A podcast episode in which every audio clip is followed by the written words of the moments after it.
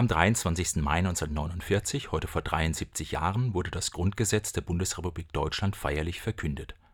Das war damals keine einfache Aufgabe, nach dem Terror und Unrecht der Nazidiktatur eine neue Verfassung zu entwickeln, die die Rechte jedes Menschen verbrieft und mit allen Mitteln des Staates schützt, so dass er frei von Furcht und Angst leben und arbeiten kann, so der Anspruch der 65 Väter und Mütter unserer Verfassung.